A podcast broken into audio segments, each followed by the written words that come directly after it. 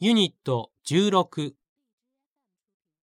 設備据え付け1設備安装張さん、通関担当の陳さんによると、あさっての木曜日に日本からの機械が入るそうです。そうですか何の機械ですか？250トンのインジェクションマシンです。これからは大きな部品を生産する計画があるから、大きな設備を導入しなければならないのです。250トンとは型締め力ですね重量から見ると何グラムまでの部品を作れますか？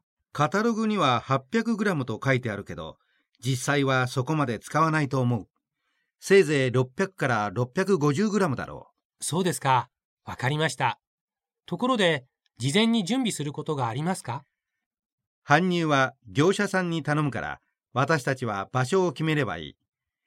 一応僕の方が CAD でレイアウト図を作り、会社のサーバーに保存してあります。張さん、見ておいてください。はいそれに電気と配管工事は？そうですね。搬入工事をやるとき、いつものエンジニアリング会社を呼んで相談しましょはいわかりました平石さんガードマンから電話があって設備のトレーラーが来ましたう。そうですか。それでは現場に行きましょう。例の図面を持って。はいわかりました見た感じは予想以上に大きいですね。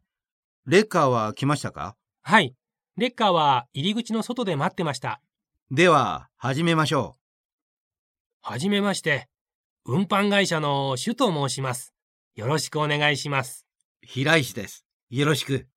それでは据え付け場所と向きを教えていただけませんか？張さん、説明してください。はいこの図面を見てください据え付け場所にマークをつけました。向きは今の機械と一緒。ということは操作面は窓方向ですね。わかりました。あとは私たちに任せてください。もう一つお願いがあるのですがエポキシ樹脂の床だから傷つけないようにしてください。ご安心ください。